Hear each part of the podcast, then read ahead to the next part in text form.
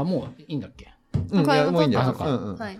皆さん、お世話になっております。お世話になっております桃山商事の清人です。森田です。わっこです。桃山商事の恋愛よ桃山話。この番組は恋バナ収集ユニット桃山商事が恋愛のよもやま話をゆるくトークしていく番組です。はい。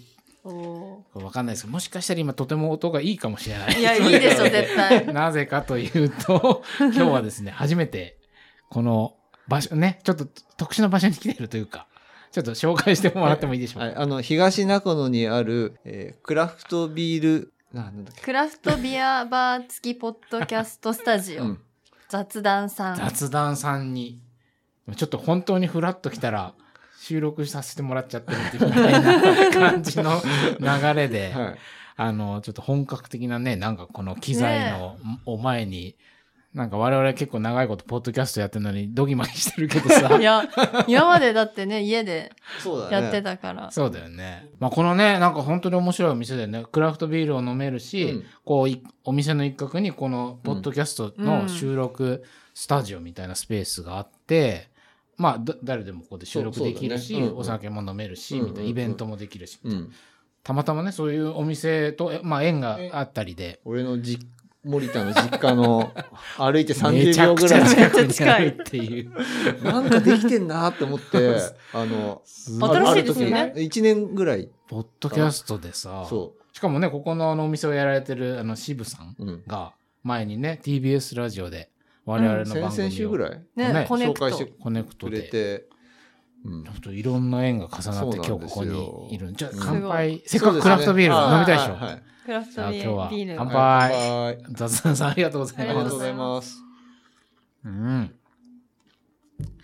美味しい。あ、うまい。ちょっとこれ皆さん聞いてくださってる皆さんもね、うんまあなんかここでイベントとかやってみんなで飲みたいね。うんうんうんめっちゃいいですね、それ。ちょっとそんな、あの、計画もね、ちょっとはい念頭に置きつつ、今回はちょっと、まあ、と特別編というか、時折ある、なんか本編じゃないような感じの放送って感じなんですけど。ゆるいやつ。ゆるいやつ。まあ、ちょっとね、前の、えー恋人の元恋人が、うん。今全部アップし終わって、次どうしようかっていうような話も、今日できたらななんて感じなんですけど。まあ、さ、ざっくり。最近どうですか？最近、どうですか？ちょっとね、間空いたもんね。そうだね久しぶりだよね。で俺、だからその、撮った後で、うん。えっと、アマプラの、うん。うん。えーラブトランジットっていうリアリティショなんか聞いたことー、ある。恋愛リアリティショーか。激推ししてたね。うんこれほんとやばかった。あめちゃくちゃ面白かったんだけど、うんまさにね、恋人の元恋人、あー、なるほどこう、すごいリンリンクするっていうか。設定としては乗り換えるってこと？そうそう、乗り換える。そう、ラブトランジットだから、えっ、と、別れた、えーカップルうんが元彼元カノみたいな人がが参何加する。組も集う。そう、何組も、えっ、と、5組かな。お5組ぐらい集って、普通のリアリティショーって、うんうん恋愛リアリティショーって、こう、なんつうの？知らない人同士でさ、うんうんうんまあなんか、そこに何も歴史はないじゃない。そうだね、うんそうだね。だけど、うんそこにだけは本当の歴史が。あるの。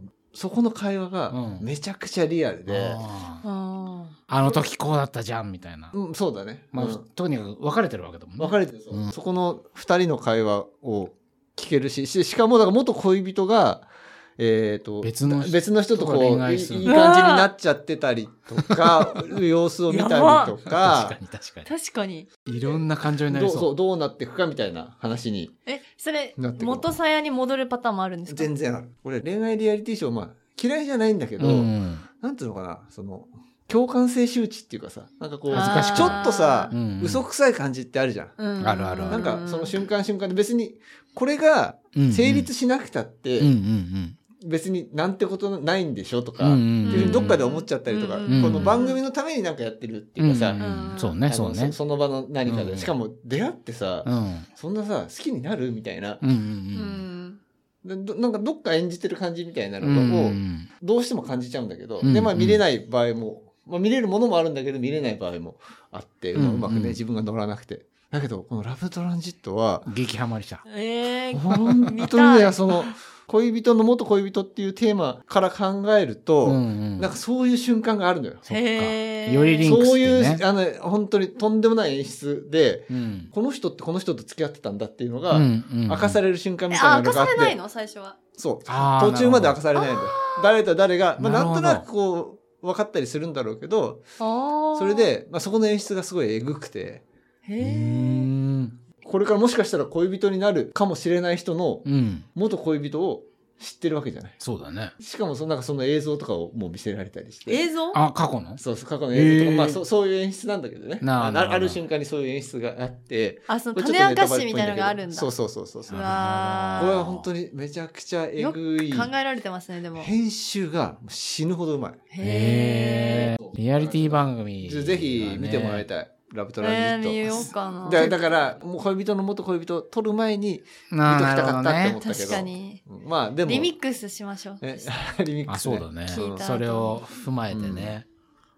確かっていうごめんちょっといきないりやいや、バーッと話熱い。まあでも俺もリアリティ番組付けですよ、もう。に。そんなに？え、いや、なんかもう、子供がさ、まあ寝かしつけみたいなうん時間で、やっぱどんどんずれ込んじゃって、だいたい10時とかなのね、夜の。うん寝るの。うん10時、10時半。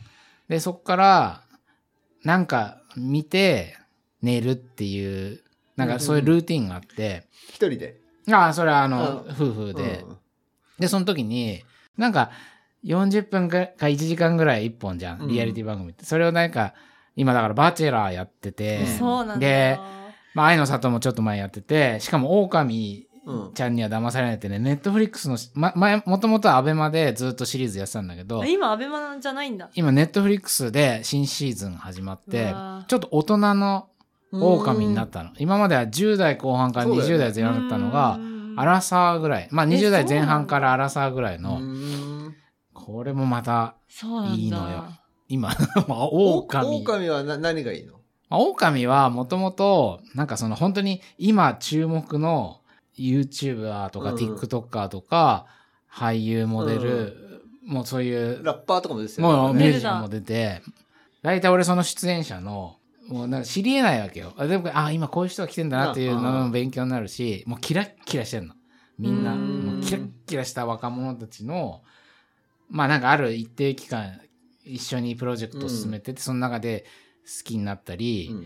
まあすれ違ったり、で、片やこう、なんか一緒にカフェを作るとか、なんかこう、イベントをやるとか、そのミッションもあって、大体ね、なんか、リアリティショーあるあるですよあるあね。るなんか作る。作るなんか作る。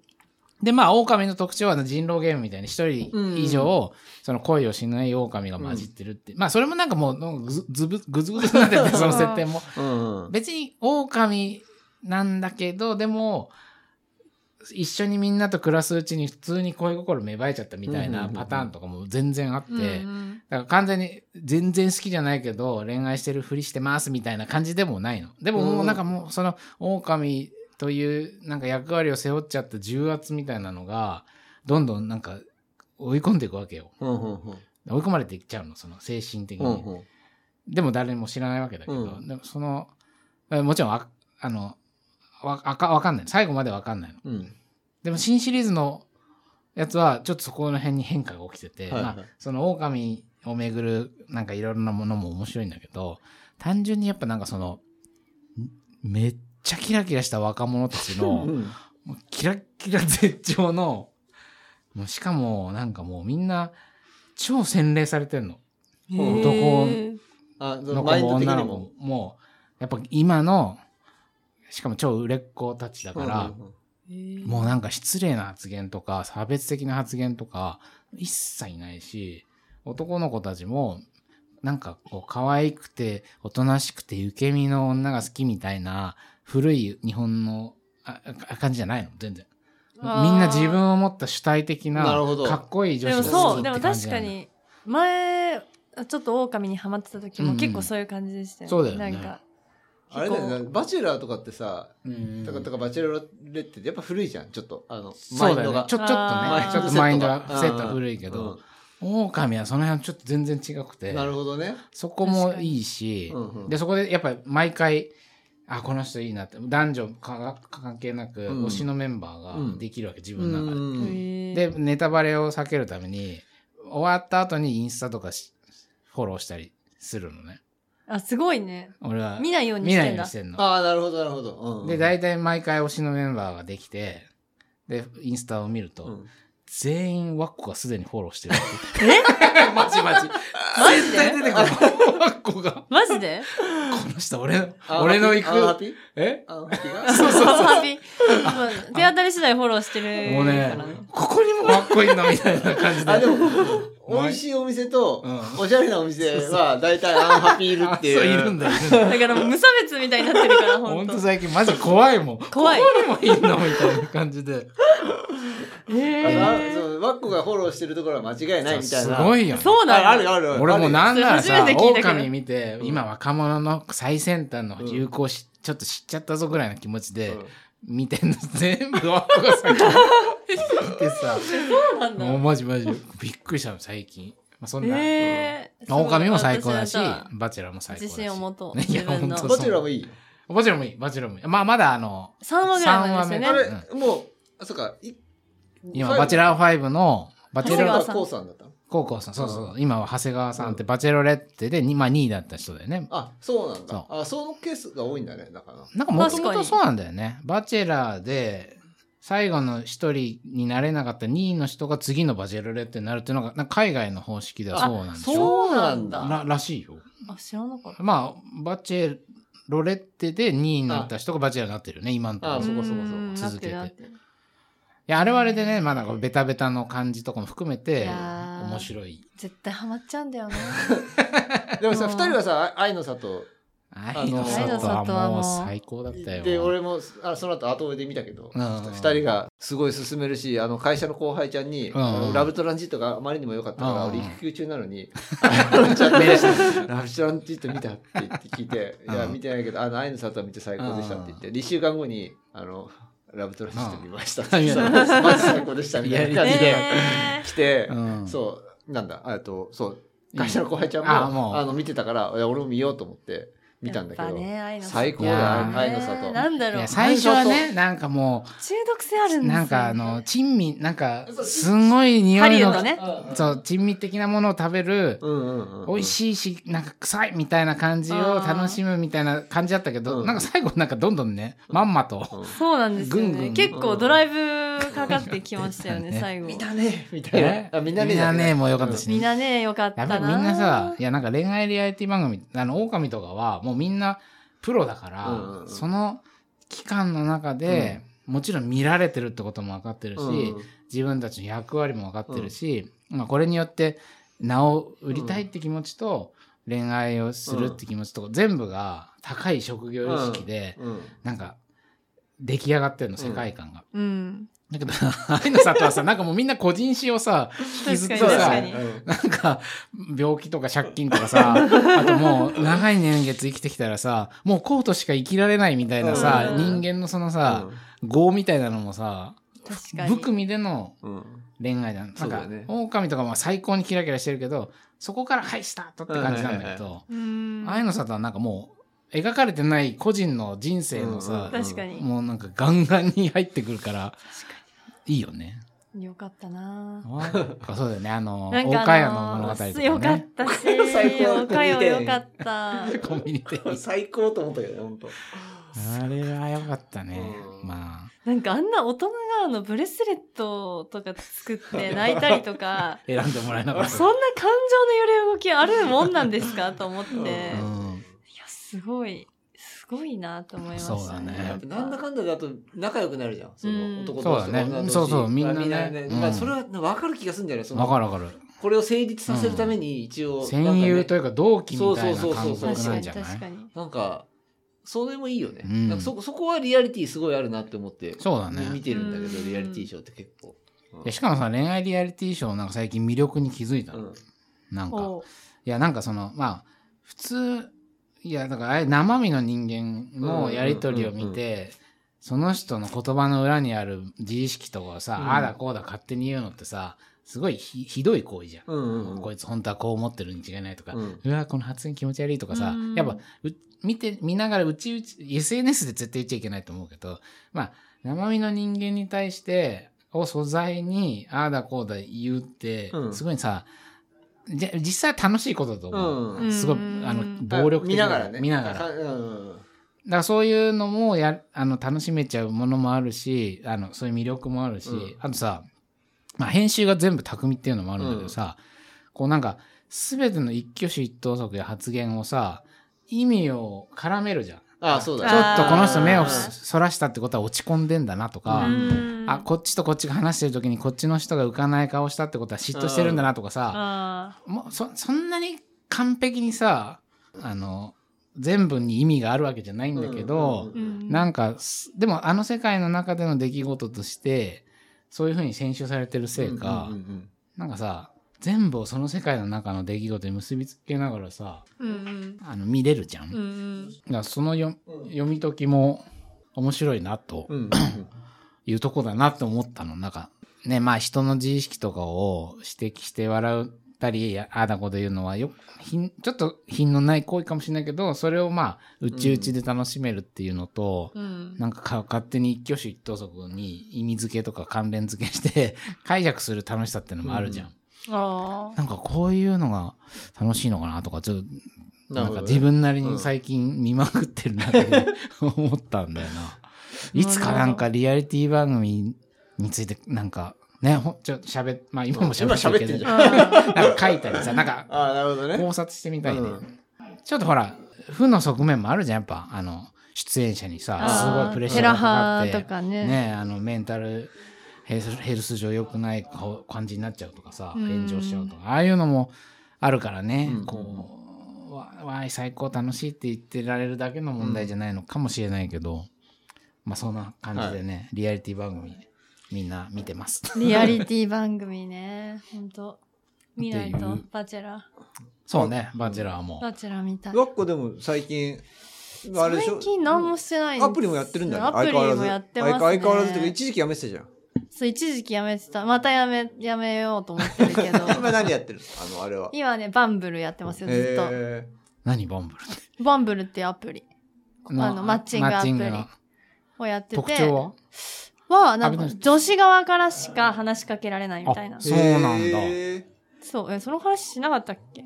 あ、ポッわかんない。ドキャストで。したっけ？なんか、Tinder の、なんか、会社の人が作ったアプリらしくて、なんか、Tinder がもう、やりちんの巣窟になり果てたから、その女性本位で、なんか相手探しをするアプリを作るみたいな感じでなんかできたらしいって聞いたんですけど、まあだからといって何かとかはない、ないんですけど、でも愛の里は、なんかそのマッチングアプリで出会ったいけすかない男性と酒を飲んでた時に、うん。愛の里が面白いって聞いて、すっごい気になってきて、その人の家に行ってめっちゃ見ました。8話ぐらい。あ、なんか、ずずっとそれをめっちゃ見て帰ったみたいな。私はもう本当にガン見して、8話って結構8時間いたってこと？8時間いました。すごいことするね。で、結局、なんかもう、あの、そのいけすかない男性を本当ガチ寝してたけど、うん私はもうギンギンになっちゃって、愛の里にハマりすぎて。その家で見たんだ。そうその家、知らん人の家で見て、そういう流れになったの？そう、そういう人、なんかその、愛の里の話を聞いてたらめっちゃ面白いみたいうんらしいみたいな聞いてたらなんかめっちゃ気になってきて、で、なんかわかんないけど、ノリでなんかその人の家で見ることになっちゃったんですけど、別にその、なんか、着衣の乱れはなかったで。でもなんか手はさすさすされたんで、うん。嫌だなと思って、そっと離れたけど、なるほど。結構ヘヘルシーに番組をただ見てうん帰りました。すごいよね。すごい視聴体験。視聴体験。じゃあそこでお岡山の、今回はなんか8話ま泣い泣きました。泣い人んちで、勝手に 人んちのティッシュ使って。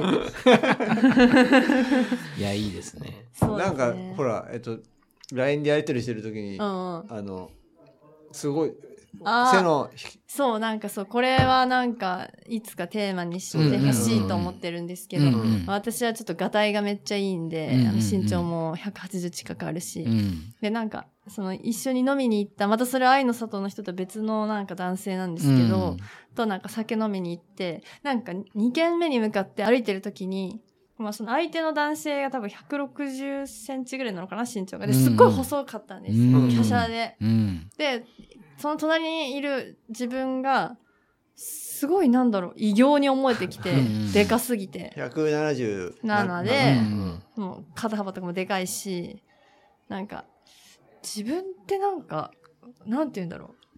ちょっと異形なんじゃないかみたいな。異形のもの。異形のもの異形だなって思って、なんかちょっと、わかんない。なんか辛くなっちゃって帰宅したっていう。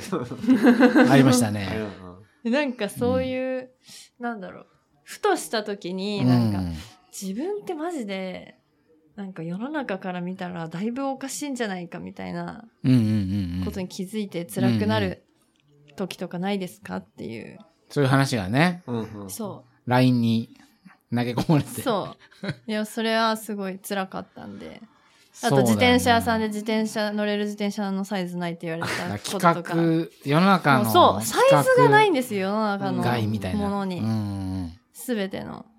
だそれはなんか、ある種のマイノリティ体験だとも思うし、うんまあコンプレックスみたいな話だとも思うし、まあもともとなんかその、俺はさ、164うんうん。とか5しかないって、このワッコとの対比でね、うんなんかこういう身長とかそういうのをテーマにいつかできたらいいねね。とかはね、話したけど。ビジュアルはいいんだけどねすごいね。ビジュアル並べ、並べると。確かにねそう。我々が並んでるそと。う 確かに。いい、うん。映え、ある意味映える。映えてる。ある意味映えるんだけど、まあこういうのをね、うん。テーマにしたいね、みたいな話をちょっと、テーマどうしようかって話。そう、そう今日、今日、うん結構重大なミッションですよ、この。なんかでも、代表がやりたいことあるって。そう、これね、なんかまだね、うまく言語化できてないから、ちょっと、俺の話をうん。二人がうまく拾ってくれたら嬉しいなって感じなんだけど、なんかね、気になる。そう、あの、狼とか見てたりしても、すごい思う瞬間があって、なんか、コミュニティの中、あれはみんな、リアリティ、リアリティ番組ってコミュニティができるわけじゃん、ある意味。でさ、やっぱ大体、なんかこの人とこの人とか、この人とこの人ってペアリングができていくじゃん。うんうんあの、思いの方向性が。うんうん。で、まあ、それで成立したりしなかったりってことがあるけどさ、うんうんその中でさ、こいつとこいつってあんま喋んないなとかさ、うんどうしても生まれるじゃんうん。この人とこの人は別にあんまり恋愛的にはそんな接近してないな、みたいな。うん。うん。だけどなんかさ、ふとした時になんかツーショットとかになってさ、え、最近どう？とかさ、話してるシーンってあるじゃん。うんうんえ、あの、恋愛うまくいってる？とかさ、あうん。あー。こっちは全然だよとかさ、なんとかちゃんととかさ、なんとかさんとこの間話したけど、なんか誘ってほしいって言ってたよとか、なんかそうそういうさ、全然矢印の方向が向き合ってるわけではない二人の会話のシーンとかって結構さ、うんあるじゃん。うんうんなんか、いつもなんかあ、ああいうシーン、ちょっと、なんか気になるものを感じてて、うんで、ちょうど狼で、そのね、なんか、ある女子メンバーは、ある男子メンバーに片思いしてるけど、うんそこはあんまうまくいってない。で、ある男子が別の人とはそ、そこまで進展してない。うんで、その二人が急に、ちょっとこう、最近どうよみたいな。話をしたときに、でも俺、ちょっとあなたのこといいと、ちょっといいと思ってるよ、みたいな。なんか、えー、フラットじゃん。そう、なんかそのね、セカチョではない。え？セカンドチョイスって感じではないセカンドチョイスでも、まあいいのかもしれないし、なんか、ふとした時に、あんまり意識してなかったけど、なんか都合とかタイミングがふとあって、なるほどなるほど。なんかさあえ？みたいな、うちら付き合っちゃう？みたいな、そこまではいかないんだけど、なんか世の中ってこういう風にして、こうつ、なんかくっつく人も結構いんのかなとか思って、その、ノーマークだった人というか、コミュニティの中で給付状、給付状系というか、まあ、フラートミもなんかあるし、なんかこう、ちょっとエロさもあったのよ。へえ。なんか全然それまで意識してないし、おお互い別の人を好きっていうことも、もちろん、こう、周囲の、あ、共通認識としてあるし、うん友達として会ってるんだけど、ちょっと長い時間一緒に飲みながら話すみたいなシーンになって、でどうよみたいな話をしている中で、なんか、え、他の人とかの可能性とかもうないの？あの、あなたはあの人一択なの？みたいな会話になって、ああ、でも、そんなことないよみたいな。あ。うんうんえそういうのあるねなんかねなんかそういうなななんだそれって何なのかな？わかんない。うまく言語化できないんだけど、こういうのって結構あんじゃねえかな、みたいな。なん、だからその、俺がメモしたのは、その、偶然の一致とか、利害の一致とか、うちら付き合っちゃうみたいなノリが発生する。ままあ付き合っちゃうみたいなねだからタイミングがあったあ、そうみたい、な。あったみたいな、そうそうそうそう。タイミングとか、お互いの状況がなんか妙に、大体そんなもんなんじゃないの？どうどうなのかな？そんなことないですそんなことないでしょ。そんなことはないです。俺は全く経験ないのよ。私もない。俺は、あ俺だからな、なんでそういうものに興味あるかっていうと、俺は全く経験がないの。うんうんうん大体もう、なんかこうコミュニティの中でこの人が好きってなったら、その人にしかその恋愛的な興味は基本的にあんまり向かないから、なんか全然ノーマークだった人とふと、なんか色気のあるは空気が発生するとかは、もう全く感覚的にもわからない。あだからそんなに不思議な感じはしないっていうかだから、ちょっともしかしたら、あ、だから、この当たり前のことを言ってるみたいな。ト そうだね。え、何がそれ？通じゃない珍しいみたいな。みたいないやでもそれはなんか、でも、もう完全に代表と一緒だけど、私はその、友達だと思った人から、しょう、うんうんうんななんて言うんですか？そっから関係性を変えたいと思ったことないし、変えられ、変えたいと思われたこともないんですよ。うんうんうんうん友達からその進展というか、うんうんうん進展と言っていいのかうんわかなるわかる。変わることがないか俺ら、ももない。う絶対にないと言い切れるんですよ。もう。うんあの、仕事先で会った人とかにもそういう思いを全く抱いたことがないしうん、うんうんそういそうことですよね。そういう人にとってはないから眩しく見えるけど、そうそう。当たり前の人に、そう富裕層もいる。いやいやそれえ？富裕層なのかな？いや、わかんないけど、でもなんかその関係性やタイミングになんか発生するものとか、意外とそれきっかけで、うん。なんか付き合った人とかもいっぱいいるんじゃないかなっていう、うん。なんかそこの現象っていうか、あり方に名前が付けれさえすれば、もしかしたら多くの体験談が集まる。